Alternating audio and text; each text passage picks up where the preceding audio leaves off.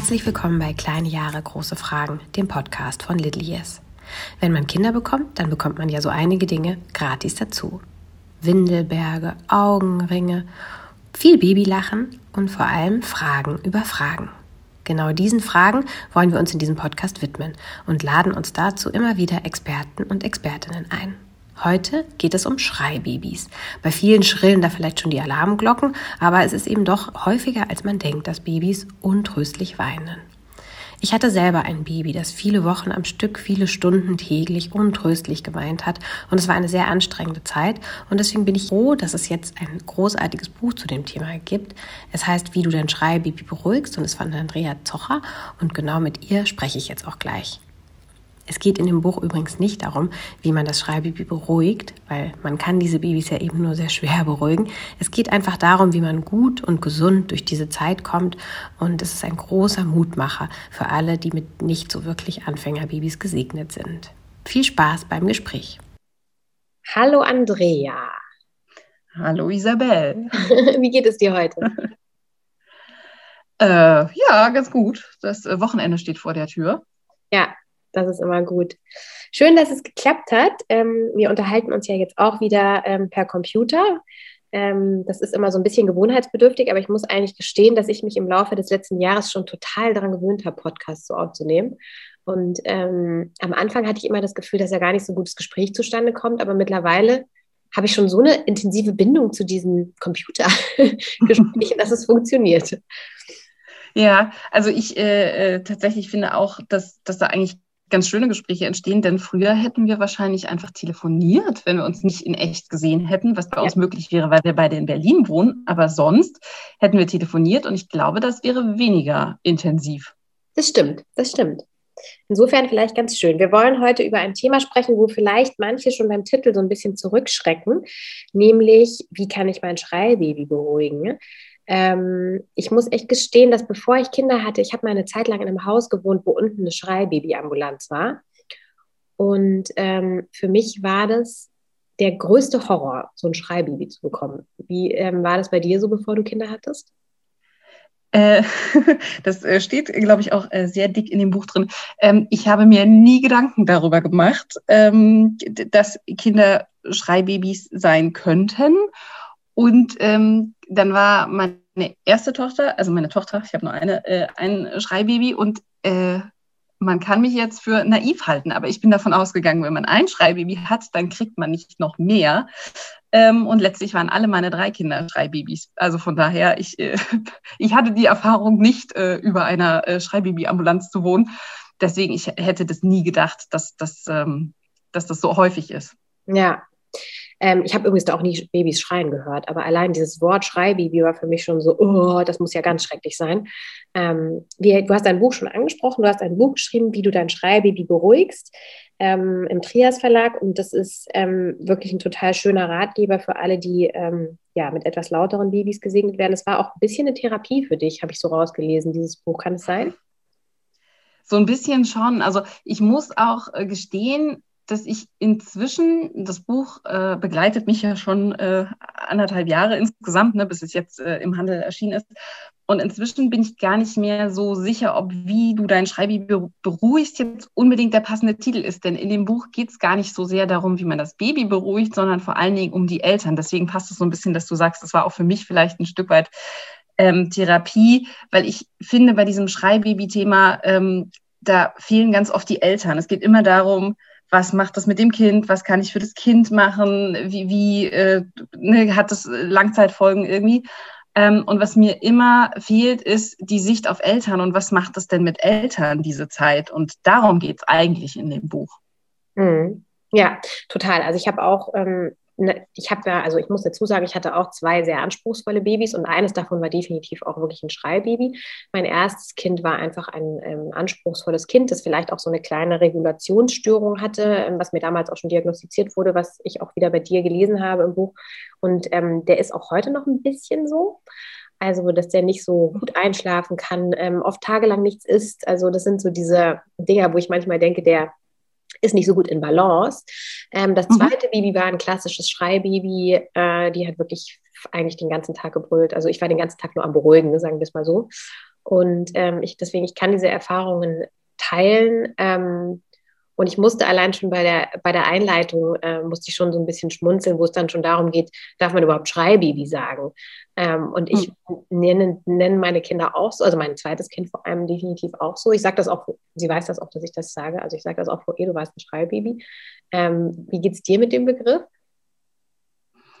Ähm, ich wollte vorher, das äh, ist mir ganz wichtig, das nochmal loszuwerden. Ich habe mich so auf das Gespräch mit dir gefreut, weil ähm, ich habe jetzt schon ein paar Interviews dazu gemacht, aber du bist die erste, mit der ich darüber rede, die da selber Erfahrung hat. Mhm. Und ich glaube auch deswegen, dass unser Gespräch ganz anders wird, weil wir beide wissen, wovon wir reden und ähm, ich glaube, wenn man nicht weiß, was ein Schreibaby ist und wenn man das nicht selbst erlebt hat, dann belächelt man das vielleicht auch so ein bisschen. Und dann ne, geht es immer darum, ach, naja, das sind so empfindliche Eltern. Und ich weiß einfach bei dir, du weißt, wie das ist.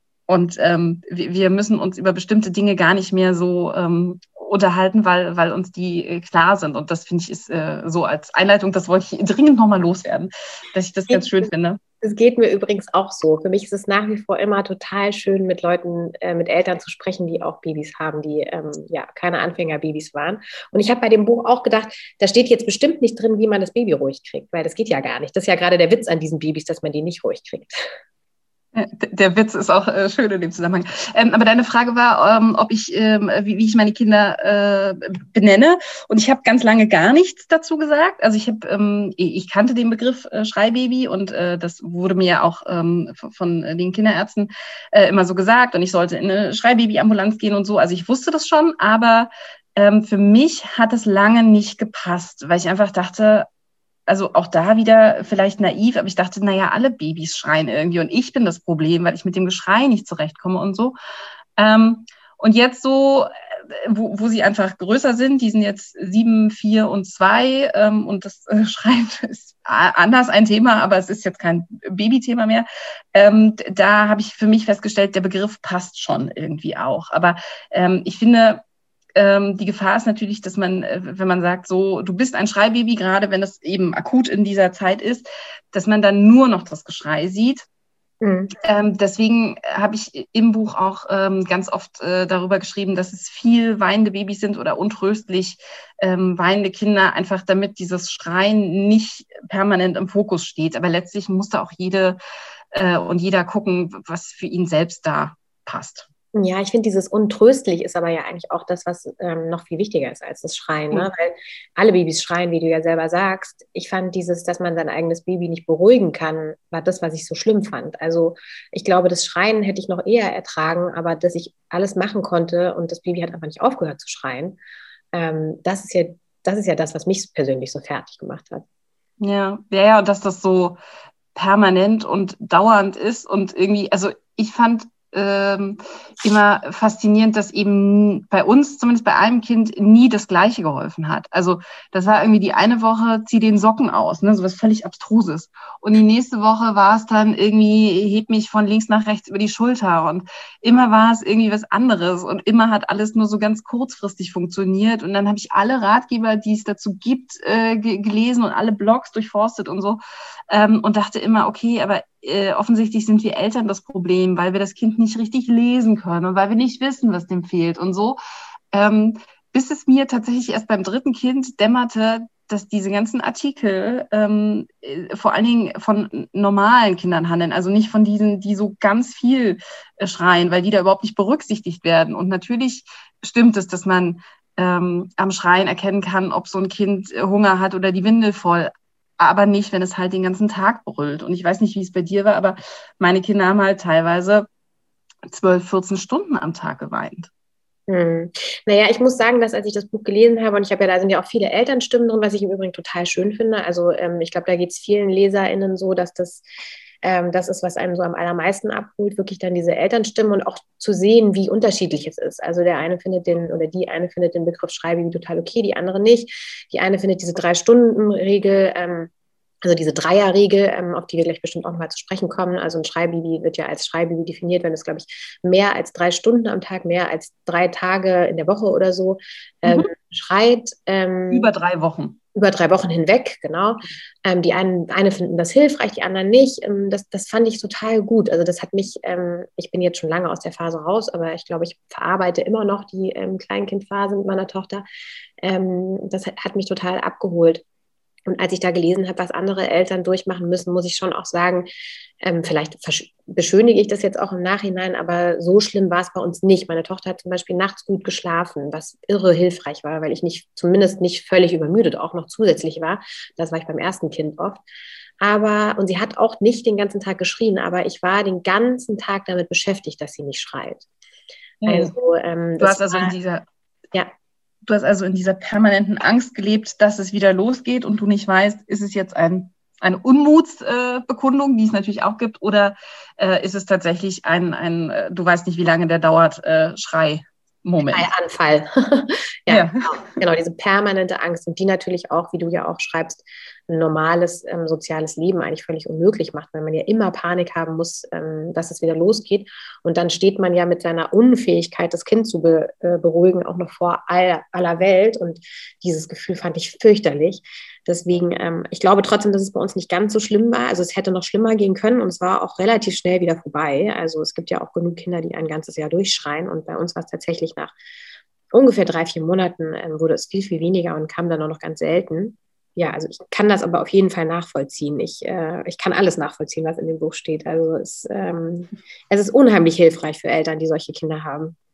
Also ich, ich glaube, ich finde das ganz spannend, dass du sagst, ähm, bei, bei uns war es nicht so schlimm. Ich glaube ja, dass das tatsächlich was ist, was Eltern eint, ähm, dass sie immer denken, schlimmer geht immer. Und gerade bei diesem Schreibibi-Thema ähm, sorgt das aber auch dafür, dass man sich keine Hilfe holt, weil man denkt, ähm, also um mal auf die Dreierregel zurückzukommen, ähm, also die halt besagt, drei Stunden am Tag, ähm, mindestens drei Tage in der Woche und mindestens über drei Wochen gehend. Ähm, ich habe die gar nicht verstanden. Ich habe immer gedacht, wir reden von drei Stunden am Stück. Und das haben meine Kinder nicht immer getan. Die Regel meint aber eigentlich innerhalb von 24 Stunden drei Stunden. So, das war schon mal das Erste. Und dann war das ja auch nicht immer so. Und ähm, ich glaube aber, wenn man so Regeln hat, dann äh, denkt man, okay, mein Kind schreit aber, keine Ahnung, man setzt sich mit einer Stoppuhr hin. Es gibt ja auch so Tipps, man soll das jetzt alles äh, notieren, wie lange äh, die Kinder weinen. Und ich denke mir, ja, aber was hilft es mir denn, wenn ich weiß, es ist eine halbe Stunde, die macht mich aber so fertig, dass ich kurz davor bin, mein Kind zu schütteln. Mhm. Ne? Ähm, oder es sind fünf Stunden, supi, macht mir eigentlich gar nichts aus. Ich meine, dann kann man sich freuen, aber äh, das, das, äh, nichts davon äh, bringt einem Hilfe. Und deswegen finde ich, wenn du sagst, okay, für uns war es dann eigentlich doch nicht so schlimm, in der Situation war es ja wohl äh, es doch. War furchtbar. Es ne? war total schlimm. es war total ja, schlimm, aber es hätte bestimmt noch schlimmer gegangen. Also wie gesagt, sie hat zumindest nachts geschlafen. Nein, es war furchtbar. Also äh, ich, ich weiß auch noch, dass die Hebamme irgendwann zu mir gesagt hat, ähm, dass es ein Schreibaby so anspruchsvoll sind, maximal 5% der Babys. Und ich weiß noch, dass ich da saß und ich wusste nicht, ob ich lachen oder weinen sollte, weil irgendwie habe ich mich so gefreut, dass sie mein Leid anerkennt und dass sie sieht, was ich hier leiste und dass das eine besondere Situation ist. Und auf der anderen Seite ist das ja auch so ein Stigma. So, jetzt habe ich hier hm. ein Schreibaby. Hm. Naja, gleichzeitig, also ich glaube, das ist sehr unterschiedlich, wie man dann damit umgeht, weil die einen sagen halt, okay, ich will nicht, dass das, ne, dass mein Kind jetzt gebrandmarkt ist damit.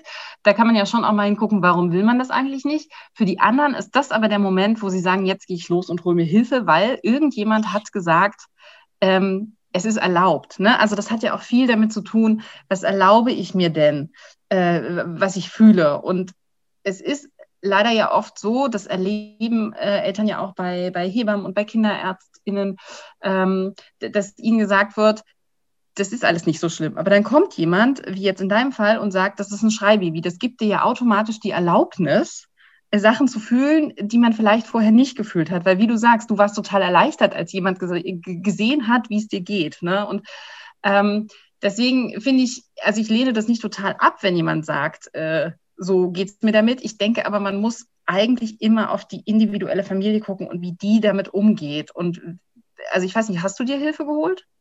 Ähm, naja, nicht wirklich. Also wir waren nie bei der Schreibaby-Ambulanz. Ähm, was ich im Nachhinein auch dachte, hätten wir vielleicht mal machen sollen. Ähm, was wir gemacht haben, ist, wir haben ähm, uns wahnsinnig viel abgewechselt, mein Partner und ich. Wir haben die Oma dazu geholt. Wir haben ähm, das große Kind ähm, viel anders betreuen lassen. Also wir haben uns ähm, im Freundes- und Bekanntenkreis viel Hilfe geholt. ich habe auch viele Freundinnen gehabt, die, äh, die mir geholfen haben tatsächlich. Also wir haben uns nur äh, keine professionelle Hilfe geholt. Mhm. Wobei das stimmt nicht ganz. Ich war natürlich auch bei 1000 Osteopathen und ähm, Physiotherapeuten und dieses ganze Zeug habe ich alles gemacht. Ähm, und die Hebamme war ähm, länger und öfter da, als sie bei anderen ähm, Eltern da ist. Aber wir waren nie bei einer Schreibbabyambulanz. Hm ich war da ja auch nicht, also das äh, schreibe ich ja auch am Anfang in dem Buch und tatsächlich war ja das meine große Angst. Ich schreibe jetzt dieses Buch und ich habe ähm, mich sehr viel mit Expertinnen getroffen und war in Schreibbaby-Ambulanzen, um mir anzugucken, wie, wie, wie das da tatsächlich dann ne, im Alltag so ist. Ähm, und ich habe immer gedacht, was ist, wenn jetzt rauskommt, es hätte auch anders gehen können. So, ich hätte nur das und das machen müssen, dann hätten meine Kinder nicht. Äh, also meine haben teilweise ähm, ein ganzes Jahr geschrien äh, und vielleicht hätten sie das nicht gemacht. Und ne, diese Schuldfrage, ähm, die, die, ist da ganz viel dabei.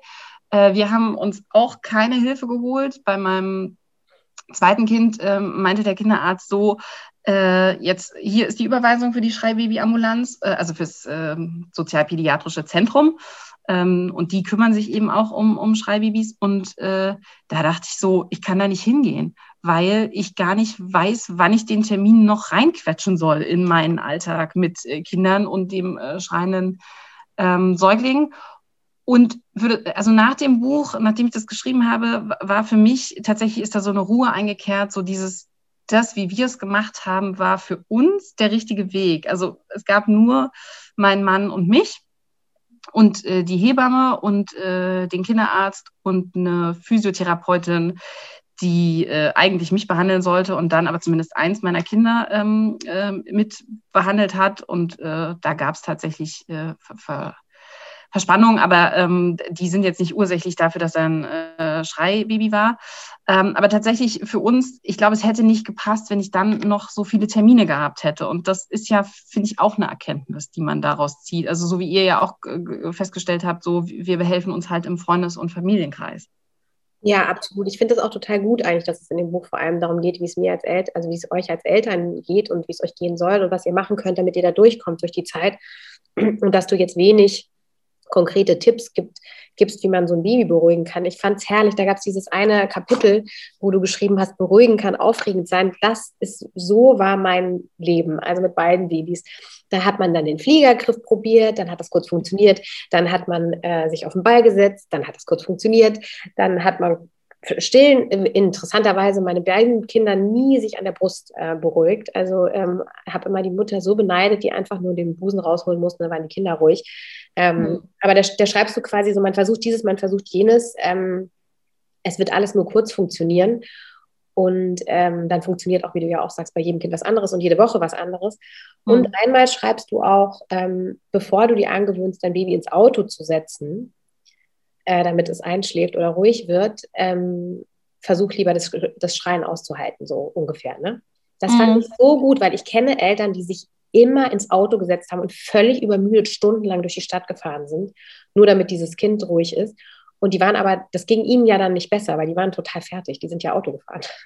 Ja, genau. Also genau das ist ja das, worum es äh, eben in dem Buch gehen soll, äh, auf, auf äh, sich selbst zu schauen und auf sich als Paar zu schauen, ähm, äh, wie man das irgendwie hinbekommt. Und diese Idee von, ähm, also ich habe zum Beispiel keine Geräusche. Also mir war das ja schon laut genug mit den Kindern und ähm, mir wurde dann immer von anderen gesagt, ja, dann gibt es hier so White Noise und dann äh, gibt es auch als App und dann machst du das an und dann hast du so stundenlanges Föhnen oder Waschmaschinengerappel oder was auch immer.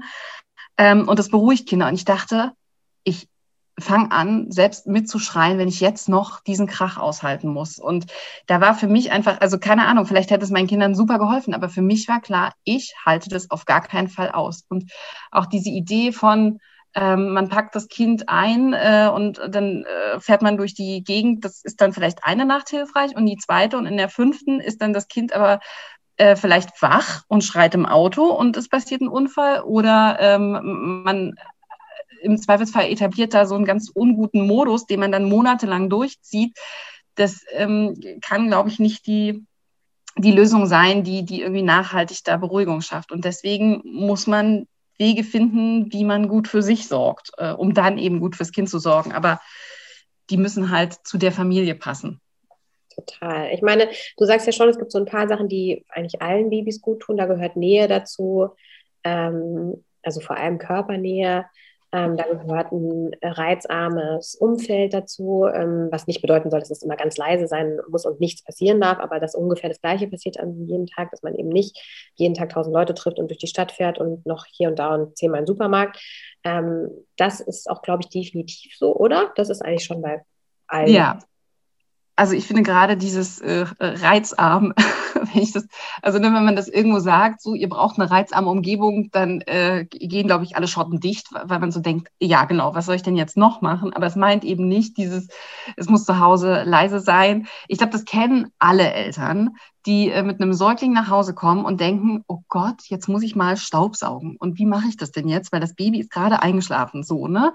Ähm, dass die meisten Babys sich an Staubsaugen gar nicht stören, weil das so ein Geräusch ist, was sie schon aus dem Bauch kennen und so, vergisst man ja. Und ähm, ich befürchte, wenn man reizarme Umgebung hört, dann denkt man eben auch so, es darf nichts mehr an sein. Aber natürlich darf ein Radio laufen und natürlich darf man telefonieren und äh, alle Haushaltstätigkeiten machen und was einem da so einfällt weil das Sachen sind, die das Baby ja schon kennt. Reizarm meint eben nur das, was du ähm, gesagt hast, äh, das sollte man vermeiden, sich jetzt jeden Tag äh, 20 Freundinnen einzuladen, obwohl ich auch das gemacht habe, ähm, weil zumindest bei einem Kind das total gut mir geholfen hat, ähm, weil das Kind dann nämlich ruhig war, weil die total abgelenkt war von all den anderen Menschen, die bei uns zu Hause waren. Und äh, dann hat sie oft geschlafen. Und das, äh, ja, das, das war für die total äh, äh, schön. Ähm, ich glaube, weil ich entspannt war, weil eben äh, Freundinnen da waren und ich irgendwie mal so ich sein konnte, hat das, äh, das Kind total entspannt. Das Problem war dann nur, ähm, als die Freundinnen weg waren, ging halt so ein Dauergeschrei los. Also die gingen und kurz danach kam dann mein Mann äh, von der Arbeit nach Hause. Der hat irgendwie, ähm, ich habe die ersten sechs Monate immer Elternzeit gemacht und er dann die, die anderen acht. Ähm, und äh, der kam nach Hause und das Kind schrie, ich übergab es ihm schreiend und es hörte nicht mehr auf zu schreien den ganzen Abend, bis wir sie irgendwann dann, ich sie dann in den Schlaf gequatscht habe. Und dann hat er gesagt, Andrea, bei aller Liebe, ich verstehe deinen Wunsch nach Normalität, aber das geht so nicht. ähm, äh, und dann mussten wir halt andere Wege finden. Und ich habe dann für mich zum Beispiel, weil ich nicht auf das Treffen mit meinen Freundinnen verzichten wollte, war dann ähm, die Alternative, wir gehen spazieren. Ja. Ähm, und äh, dann im Tragetuch. Und dann ist da ganz viel Nähe und ganz viel Ruhe. Und ähm, es ist aber für sie, war es eine gleichbleibende äh, Geräuschkulisse, aber es war irgendwie anders, weil äh, wir draußen waren und es ruhiger war und ich ruhiger war. Und das hat, glaube ich, ein wenig geholfen. Allerdings schrie meine Tochter und auch meine Jungs äh, natürlich trotzdem. Also es ist jetzt auch nicht äh, so gewesen, dass dann Ruhe war. Ja, ich bin jetzt beruhigt, weil ähm, genau bei mir, ich habe das nämlich auch gemacht. Ich habe auch weiterhin Freunde und Freundinnen getroffen, auch aus dem Grund, ähm, weil ich wusste, sonst drehe ich komplett durch. Also lieber ähm, gehe ich das Risiko ein, dass das Kind ähm, alle zusammenbrüllt, als dass ich gar niemanden mehr treffe. Und es war dann nämlich auch oft so, dass es während des Treffens gut geklappt hat und dann ist irgendwann der Schalter umgekippt und dann war es ihr zu viel und dann hat sie gebrüllt und dann bin ich gegangen. Hm. Ähm, aber äh, ich habe das auch gemacht. Also ich habe auch ähm, nicht immer es geschafft, alles reizarm zu halten, weil ich einfach nicht reizarm äh, lebe in meinem normalen Leben. Ja. Ähm, und genau, das ist ja dann oft so, dass das kennen, glaube ich, auch Eltern von Nicht-Schreibabys, dieses Abendschreien, ne, dass die Kinder einfach verarbeiten und ähm, abends einfach nochmal so richtig ähm, alles rausbrüllen, was den ganzen Tag über an Eindrücken auf sie eingeprasselt ist. Ja, aber wie war das bei dir? Also, weil ich finde das ganz spannend. Ähm, ich habe ja da unterschiedliche, ich habe äh, fürs Buch so ähm, ein bisschen mehr als 50 Eltern ähm, interviewt und ähm, für mich war das auch so ein Thema, eben weil ich hatte Freundinnen und ähm, die konnten das auch irgendwie dann gar nicht verstehen, wenn ich erzählt habe, äh, wie, wie anstrengend das ist, weil die das Kind ja nur ruhig erlebt haben äh, oder schlafen und wenn ich dann gesagt habe, die brüllt die ganze Zeit oder die Jungs brüllen die ganze Zeit, dann war das immer so, nee, kann ich mir nicht vorstellen. Und da gibt es eben ganz unterschiedliche ähm, Elternstimmen in dem Buch. Ähm, manche erzählen, so wie ich, nee, die Kinder sind bei anderen immer ruhig gewesen. Ähm, und niemand hätte verstanden, äh, was bei ihnen das Problem ist. Und andere, wo die Kinder eben vor allen auch gebrüllt haben. Ähm, und wie war es bei euch?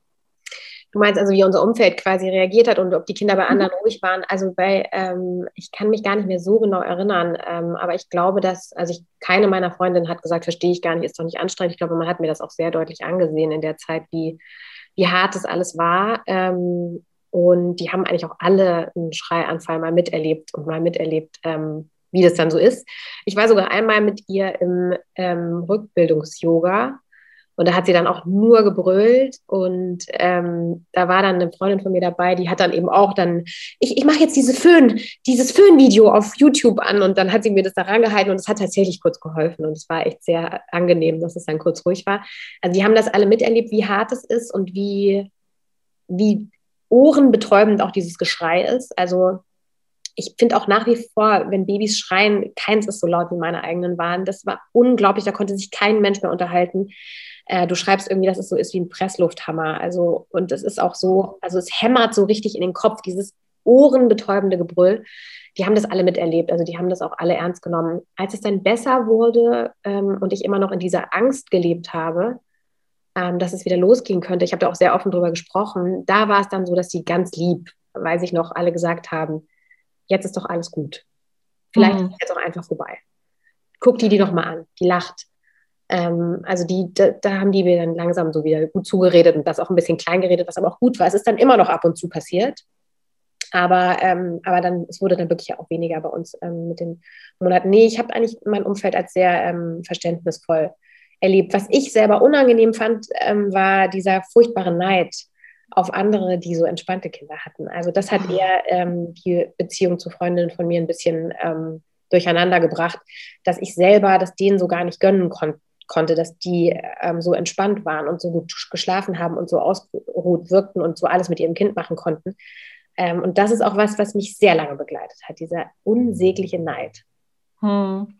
Also das hatte ich nicht. Ähm, also ich äh, war nie neidisch auf die Babys meiner äh, Freundinnen und Freunde, weil äh, für mich immer klar war, jedes Kind ist halt so, wie es ist. Aber ähm, ich kann sagen, ich beneide Eltern per se um entspannte Babyzeiten. Also gar nicht ne, so, ähm, also mir geht es nicht um einzelne Kinder, aber so, ich, ich weiß, ich habe drei Kinder und keins davon war so ein Easy Baby, wo man hätte sagen können, ach guck mal, ich kann hier mal entspannt einkaufen gehen, shoppen, keine Ahnung, was man so machen will. Äh, ich kann entspannt in einen Kurs gehen oder ich bin mit meinem Kind, in, äh, mit meinen Kindern in keinen einzigen Kurs gegangen, weil ja klar war, die brüllen da alles zusammen, so, ne?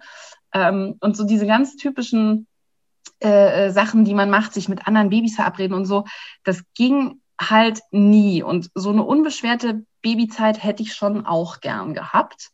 Ähm, und da bin ich dann schon, ich weiß nicht, ob Neid das richtige Wort ist, aber es ist schon so, dass ich da denke, schade, dass wir das nie hatten. Wir, wir kennen halt nur die, die extrem herausfordernden äh, Zeiten mit, mit, so Kindern.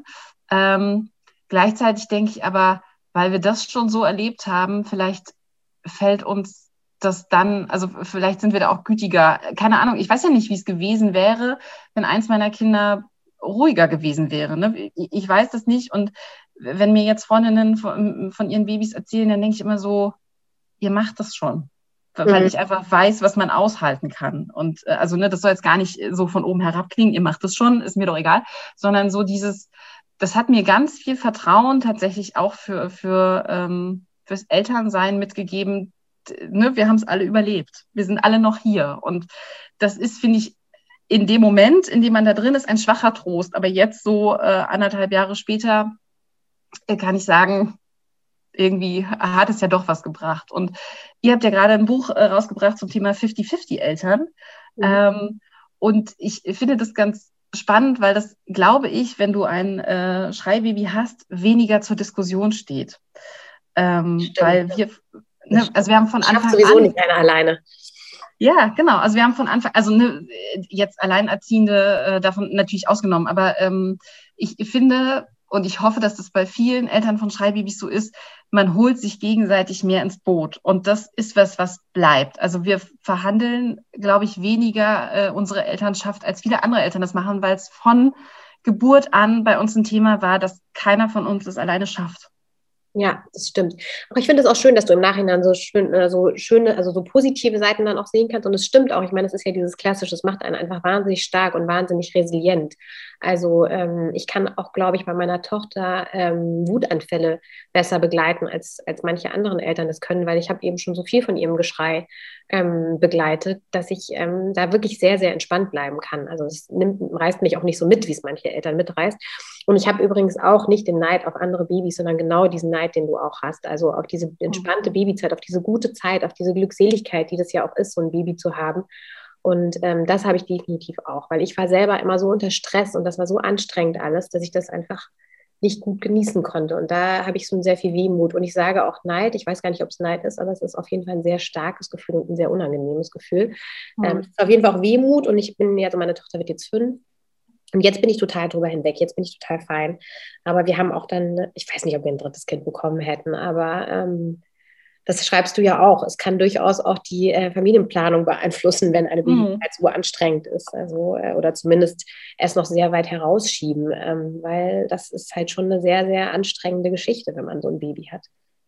Ja, also wie gesagt, da hat äh, uns, glaube ich, die Naivität gerettet und äh, einfach der, der, der Unglaube, dass man mehr als ein Schreibaby in der Familie, keine Ahnung, ich kann auch nicht erklären, wo das herkommt, dass ich davon ausgegangen bin, dass das nicht so ist. Es ist wahrscheinlich einfach, äh, es war auch aber in uns beiden, also in meinem Mann und mir so drin, dass wir beide dachten, ach, das wird schon. Und ähm, dann äh, war es eben beim zweiten Kind auch so. Und dann dachten wir so, das kann doch jetzt nicht wahr sein. Und beim dritten Kind war es dann aber irgendwie auch egal. Und ich sage auch immer, bei uns war das dritte Kind tatsächlich das, was uns letztlich beim Verstehen geholfen hat, dass wir daran nicht schuld sind, ähm, weil Eltern von Schreibabys ja oft mit so ähm, Annahmen konfrontiert sind, sie seien jetzt schuld, weil sie, was weiß ich, in der Schwangerschaft nicht entspannt genug waren, ähm, das Wochenbett nicht entspannt genug gemacht haben, äh, nicht dieses oder jenes. Ne? Also es gibt ja, jeder will wissen, warum schreit das Kind und es sind immer die Eltern schuld daran und insbesondere die Mutter.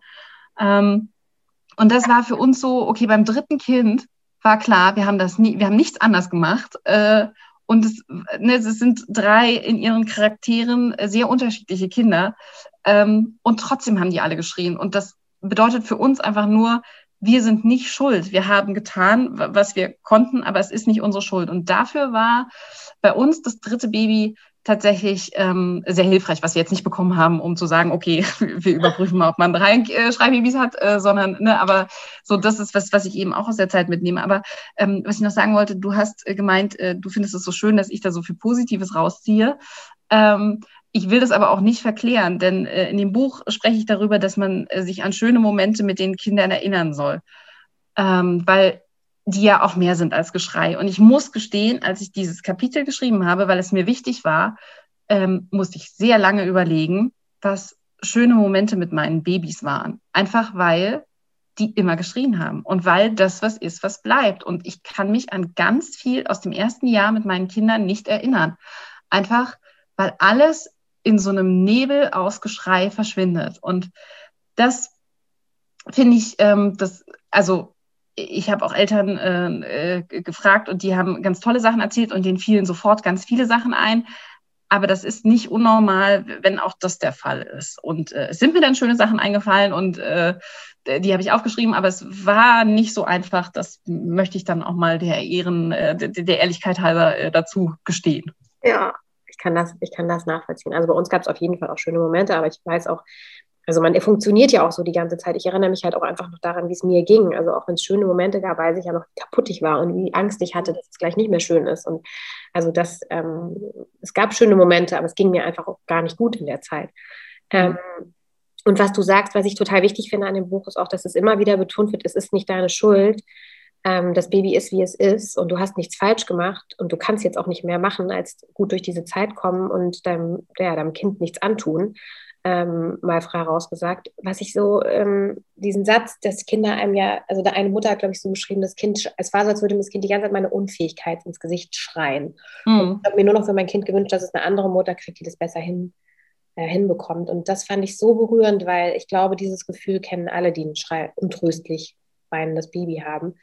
Ähm, und genau davon muss man sich verabschieden, zu denken, ähm, das Kind schreit mich jetzt an, weil ich irgendwie unfähig bin, ne? weil das ist natürlich Quatsch, das ist überhaupt nicht so. Es hat nichts mit dir zu tun. Und ich glaube, sobald man es schafft, diesen Schritt von sich wegzumachen und neutral auf die Situation zu gucken und zu wissen, es hat nichts mit der Mutter zu tun, ähm, dann geht es einem gleich besser und dann kann man das auch viel besser ertragen. Ja, genau. Also das ist natürlich schwer, weil äh, wenn es das erste Kind ist, dann hat man noch ganz wenig Erfahrung und dann schreit es einen die ganze Zeit an und man denkt so, aber ich habe doch alles getan. Also ich stand hier zu Hause mit den Kindern im Arm und habe die äh, so von mir weg, ne, so unter den Achseln quasi gehalten und habe äh, die angebrüllt und gesagt, aber ich habe doch alles getan. Was willst du denn noch? Und ähm, ich glaube, das kann man sich nicht vorstellen, wenn man nicht äh, wochenlang äh, da zermürbt wird von. Ähm, und dann noch zu denken, aber eigentlich bin ich nicht schuld, das ist schon schwer. Ja, so, leichter ähm, gesagt als getan, auf jeden Fall. Genau, und deswegen war mir das eben so wichtig, das in dem Buch immer wieder auch zu betonen, weil ich glaube, dass in dem Fall steht der Tropfen den Stein höhlt. Ähm, okay. Und wenn man das eben, ne, also auch, weil so viele Eltern darüber berichten, ähm, da gibt es ja eine Erfahrungsgrundlage und äh, die, die können nicht alle schuld daran sein. Und äh, ähm, genau, deswegen glaube ich, ist es wichtig, da immer wieder hinzugucken und zu sagen, ich bin nicht schuld. Und wenn ich aber so ganz ähm, dunkle Gedanken habe, äh, dann ist es vielleicht doch wichtig, mir da Hilfe zu holen. Also ich finde das sehr berührend und ich bin der Mutter sehr dankbar. Es gibt eine Mutter in dem Buch, die hat gesagt, sie stand auf dem Balkon und hat überlegt, wenn ich das jetzt fallen lasse, dann ist Ruhe. Ähm, und das finde ich ist, wenn man das liest, dann wird es einem irgendwie heiß und kalt und äh, man denkt so, wie, wie kann die das sagen? Es ist doch ihr Baby und gleichzeitig ist es so.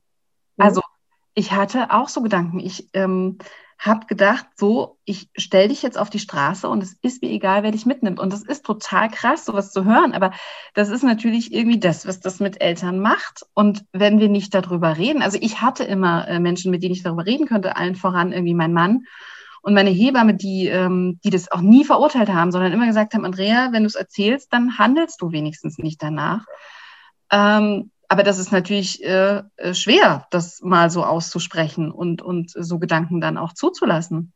Ja, also ich glaube, jeder, der ähm, so ein Schreibaby hat, kann diese Gedanken nachvollziehen. Also das eine finde ich das total gut, dass du sagst, der Gedanke ist dann oft, ähm, also wenn man solche Gedanken hat, dass man dann sagt, jetzt ist wirklich der Zeit, dass ich mir Hilfe hole, damit das eben auf gar keinen Fall passiert. Ähm, das zweite ist darüber sprechen, ähm, finde ich auch total wichtig. Und ich fand auch total gut, das hat meine Hebamme eben auch mal gesagt, wenn es gar nicht mehr geht, dann leg sie irgendwie sicher hin und geh mal raus. Mhm. die, das ist, wird okay sein, wenn die jetzt mal zehn Minuten brüllt.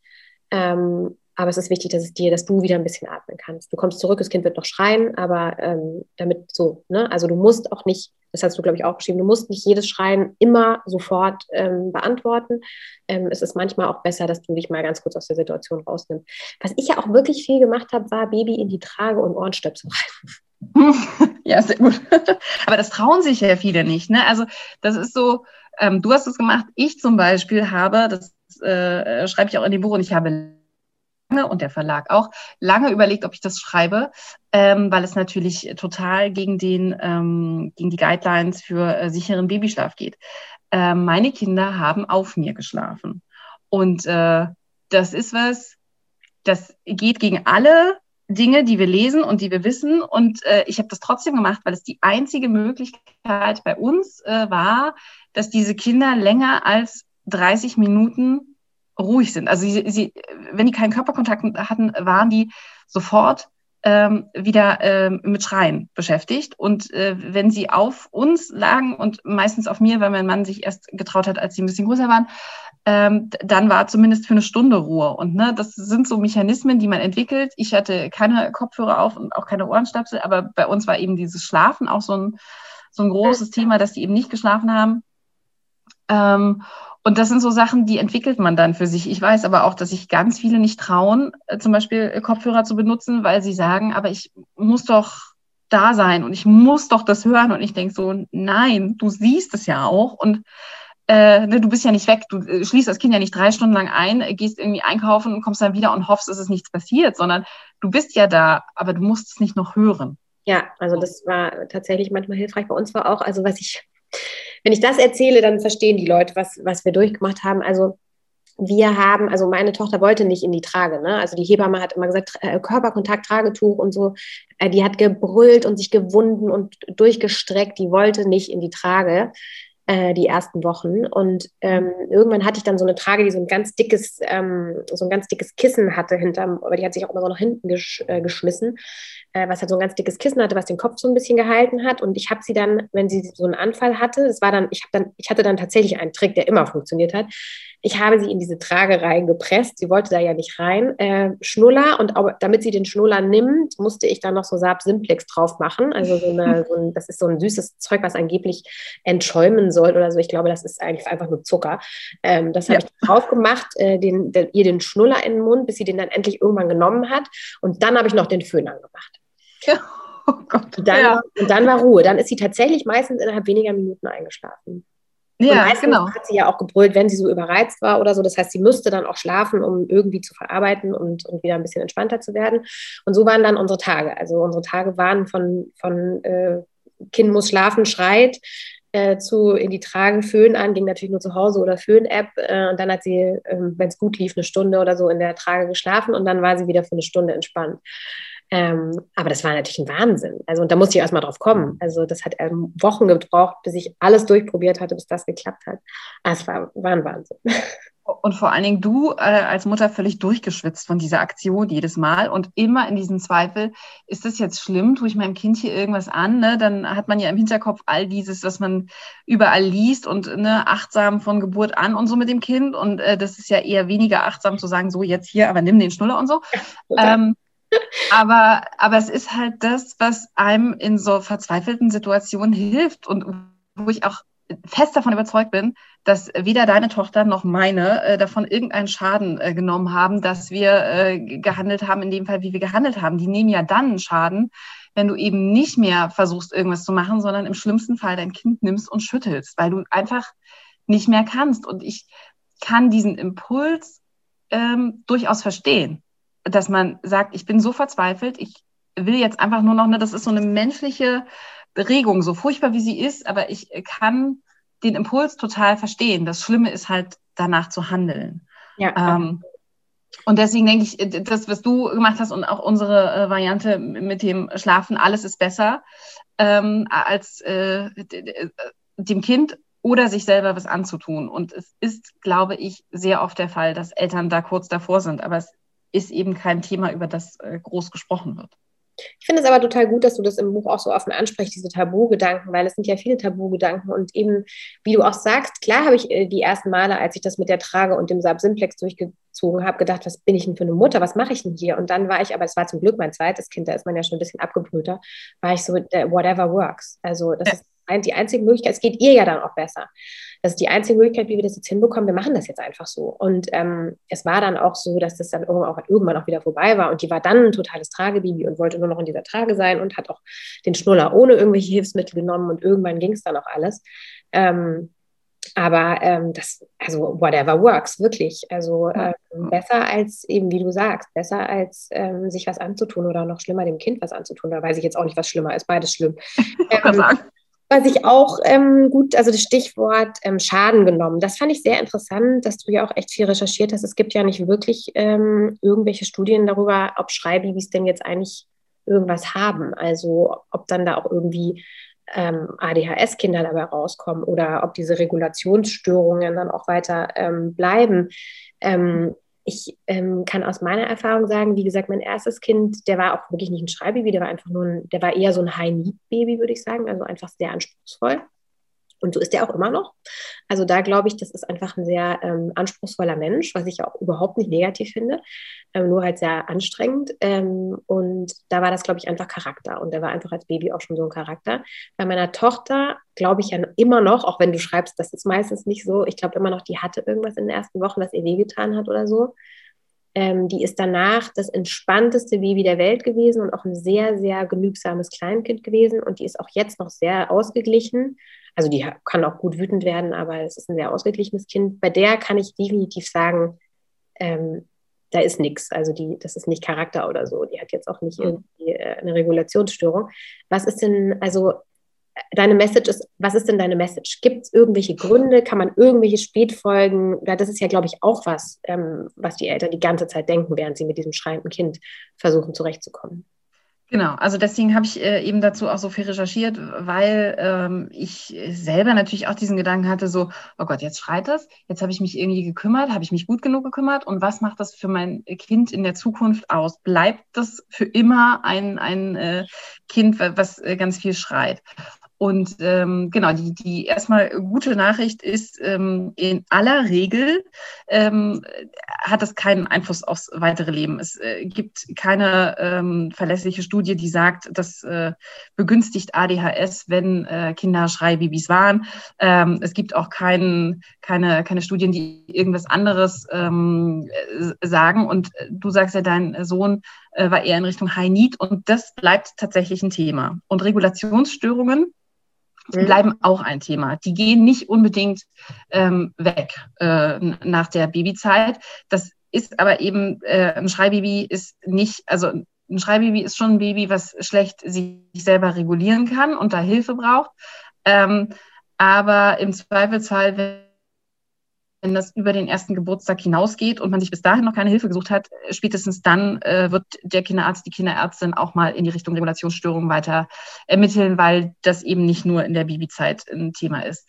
Ähm, und ganz spannend war, letztens hat äh, eine Hebamme mir geschrieben, die das Buch gelesen hat und gesagt hat, ähm, sie, sie freut sich sehr, dass das Thema da drin ist, weil sie ja oft dann auch die Geschwisterkinder betreut und ähm, noch nie äh, erlebt hat, dass eins von den äh, Schreibabys, die sie mal betreut hat, dann äh, dauerhafte Probleme hatten. Und ähm, genau, das wollte sie mir so als Feedback irgendwie dalassen. Und ich habe mich aber total gefreut, weil ich dachte, eben, das sind die ähm, Fachpersonen aus dem Leben, die da eben auch äh, berichten können aus ihrem Alltag, dass das oft einfach verschwindet. Also ich würde mal sagen, in 99 Prozent aller Fälle bleibt eben da gar nichts zurück. Ja, ich muss auch bei meinem Sohn sagen, also der ist ein total wunderbares Kind. Der ist auch ein total fröhliches Kind. Der hat auch überhaupt keine Probleme in der Schule, ganz im Gegenteil. Ähm, der ist kein bisschen auffällig gewesen in irgendeiner Kita, Schule, irgendwas.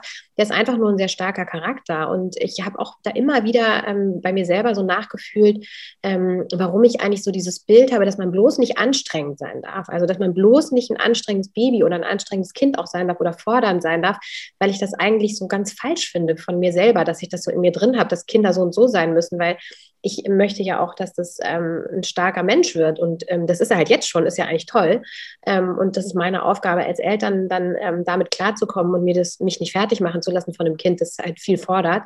Ähm, und wir kommen mittlerweile total gut damit klar. Also ähm, das ist sicher ein sehr forderndes Kind auch immer noch, aber auch ein ganz tolles Kind und unheimlich schlau und unheimlich wach und unheimlich interessiert und genau, also ich habe mich eigentlich im Laufe der Jahre auch von diesem Idealbild von einem möglichst so daneben herlaufenden, unanstrengenden Kind, ähm, was ich warum auch immer in meinem Kopf hatte, ähm, verabschiedet, weil das ist auch überhaupt nicht das Kind, was ich wollen würde.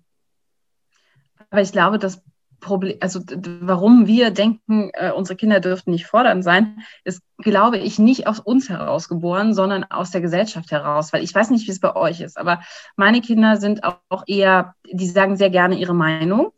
Ähm, und wenn sie was falsch finden, dann weisen sie andere Erwachsene darauf hin. Und ähm, neulich gab es so eine Situation, wir waren ähm, im Wald, äh, also nicht im Wald, äh, in der Heide spazieren. Und äh, da gab es, es war so ein Rundweg, es war auch klar, äh, viele andere Menschen kommen vorbei. Und äh, diverse ähm, Erwachsene haben sich Weidenkätzchen von den ähm, Sträuchern geschnitten und das ist ja nicht erlaubt. Äh, also zumindest äh, nicht nach dem 28., also ab 1. März, glaube ich, darf man das nicht mehr, ähm, weil die unter Naturschutz stehen. Und äh, dann sind meine Kinder da hingegangen und haben gesagt, Entschuldigung, ähm, aber das ist nicht erlaubt. Das, was sie machen, ist nicht erlaubt. Und die Reaktion der ähm, Erwachsenen auf die Ansprache meiner Kinder, ich finde, das hat so viel ausgesagt. Und deswegen glaube ich, dass unsere Kinder ähm, so, so meinungsstark sind. Das ist halt was, was die Gesellschaft eher nicht möchte und was uns als Eltern dann so ein ungutes Gefühl macht, weil man ja weiß, sie ecken dann damit an und will man, dass das Kind aneckt und so. Und sich selbst da stark zu machen, das ist halt so eine Aufgabe, denn nur wenn wir uns stark fühlen, können wir eben für unsere starken Kinder da sein. Ja, nee, total, hast du absolut recht. Also es ist auf jeden Fall was Gesellschaftliches. Also eben, man will ja auf keinen Fall äh, ein vorlautes Kind haben, was irgendwie äh, die, die sich die ganze Zeit wichtig macht und irgendwie äh, einfordert. Und ähm, das ist eigentlich totaler Blödsinn, weil eigentlich ist es ganz toll, dass die, dass die Kinder so sind. Ähm, naja, und wir kennen uns ja auch ein bisschen und wir beide wissen auch voneinander, dass wir eher meinungsstark sind. Und wieso sollten unsere Kinder dann anders sein? Ne? Also absolut. Das, das ist ja absolut. einfach. Mein Mann und ich sind auch beide sehr kommunikationsstark. Also das ist unser großes Ding, auch alles zerreden und immer die Meinung sagen. Und ähm, das ist klar, dass, dass wir dann auch solche Kinder bekommen haben. Und wie gesagt, ich bin eigentlich jetzt auch mittlerweile sehr froh darüber. Und je älter die Kinder werden, je vernünftiger ist das ja auch, was bei denen so rauskommt. Und dann sieht man mal, ähm, ja, wie viel Sinn das eigentlich macht, wenn, wenn Kinder so aufwachsen, dass ihre Meinung zählt. Genau. Und wenn quasi ihre Stimme schon ab Babyalter auch gehört wird. Ja. Also, das ist ja einfach so. Mhm. Absolut. Und manchmal ist es eben auch Geschrei.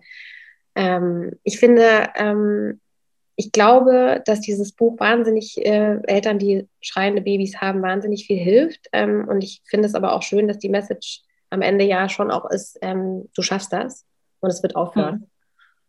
Mhm. Oder? Ja. Ja, also ich finde dieses Es hört auf tatsächlich auch ganz wichtig, weil ähm, also es gibt, ich weiß nicht, wie es dir ging, aber ich habe ganz viel dann immer geguckt, wann hört es denn auf? Ähm, und dann findet man so verschiedene Statistiken, die sagen, äh, und da geht es halt immer um normal weinende Babys, nicht um äh, untröstlich weinende Babys. Aber die Statistik sagt so, mit äh, sechs Wochen ist so das Maximum erreicht und dann flaut es so langsam ab und äh, spätestens nach drei Monaten ist das Geschrei vorbei. Und ich hatte dann immer diese Statistik im Kopf und dachte, okay, jetzt sind sechs Wochen um, wieso hört das nicht auf? Und wieso wird es immer schlimmer? Und jetzt sind drei Monate um und jetzt sind sechs Monate um und jetzt sind neun Monate um und meine Kinder schrien einfach immer noch. Ähm, und mir hat das wahnsinnig viel Druck gemacht, dieses äh, Warten auf äh, Zahlen und Daten und äh, was jetzt kommen müsste und eben nicht kam. Und deswegen ähm, kann ich nur sagen, es ist individuell, wann das aufhört, leider. Ähm, aber es hört irgendwann auf. Meine Kinder äh, und dein Kind äh, und ganz viele andere Kinder sind einfach der Beweis dafür, irgendwann wird es besser. Und das kann bis zu einem Jahr dauern, aber es wird besser. Wie lange hat es denn bei dir gedauert bei den einzelnen Kindern? Äh, genau, also es war ein bisschen unterschiedlich, aber ähm, im Schnitt so zwischen neun Monaten und einem Jahr. Also mhm. die eine hat ein bisschen früher aufgehört, die Jungs haben ein bisschen länger gebraucht, aber genau, also so nach einem Jahr war es dann tatsächlich gut. Und wow. ähm, ja, genau, und dann kam aber auch schon bald das nächste Kind.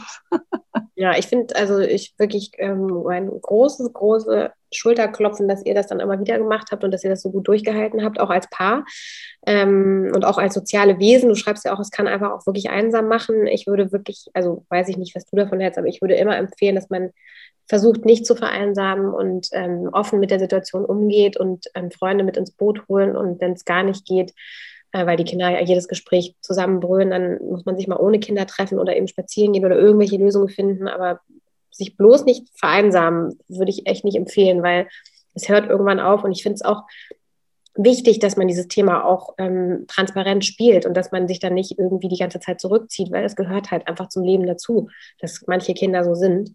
Und ähm, ja, und als Paar stark bleiben ist auch ähm, definitiv eine Challenge, aber möglich, wie du ja beweist. Also ich finde das super. Ich glaube, ihr habt sehr viel Resilienz gewonnen in diesen Jahren, oder?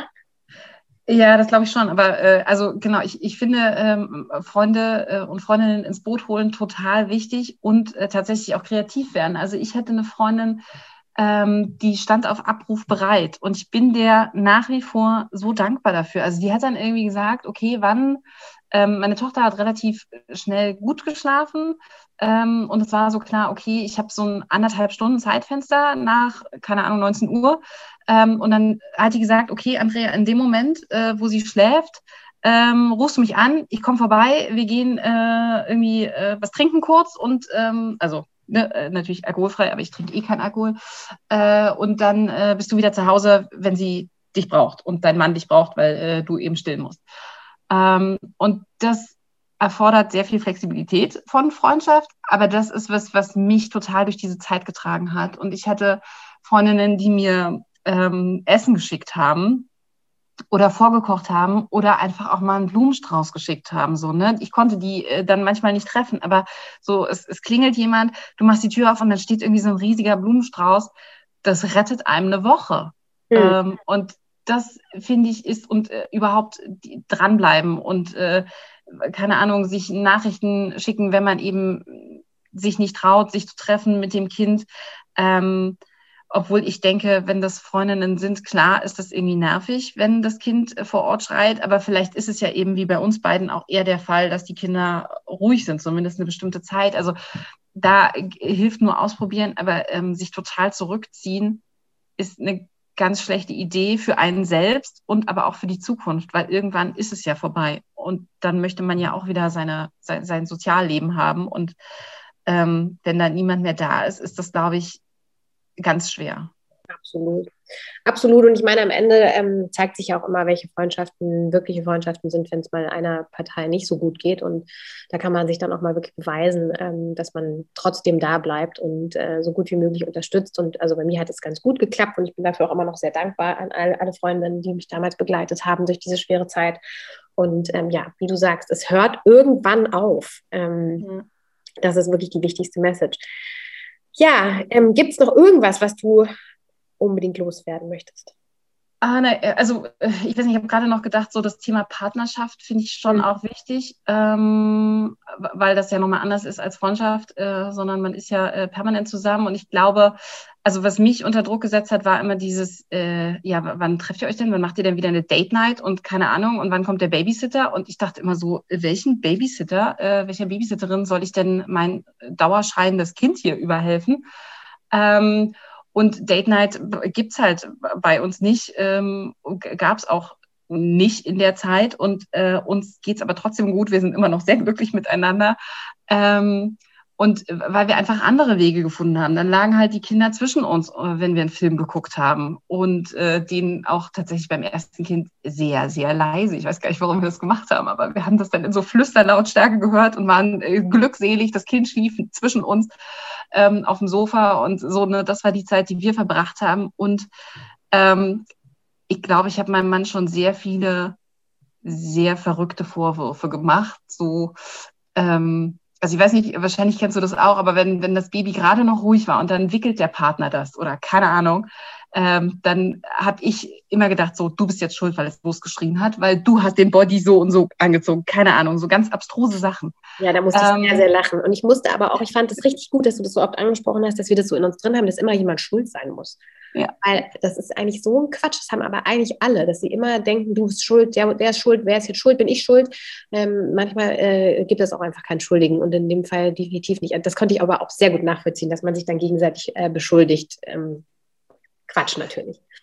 Genau, aber äh, da ist es, glaube ich, wichtig, dann auch großzügig miteinander zu sein und das nicht dann irgendwann aufzurechnen in einem passenden Moment und zu sagen, aber du hast mich hier und so. Also natürlich sollte man Verletzungen ansprechen, ähm, die da passiert sind, aber ich glaube, in so einer herausfordernden Zeit ist es halt auch wichtig, aufs große Ganze zu schauen und nicht äh, da irgendwie alles mit der Goldwaage aufzurechnen. Und das ist sowas, was wir halt ähm, ganz gut gelernt und hinbekommen haben. Und was ich mir für ganz viele Eltern wünsche, ist dieses so, okay, wir sind eine Einheit. Und das ist tatsächlich wir gegen alle anderen und gegen den Rest der Welt, weil da eben so viel Geschrei ist, dass man sich ganz einsam fühlt teilweise. Und dann ist da wenigstens diese eine Person, auf die man immer zählen kann. Und das sollte man nicht aus dem Blick verlieren.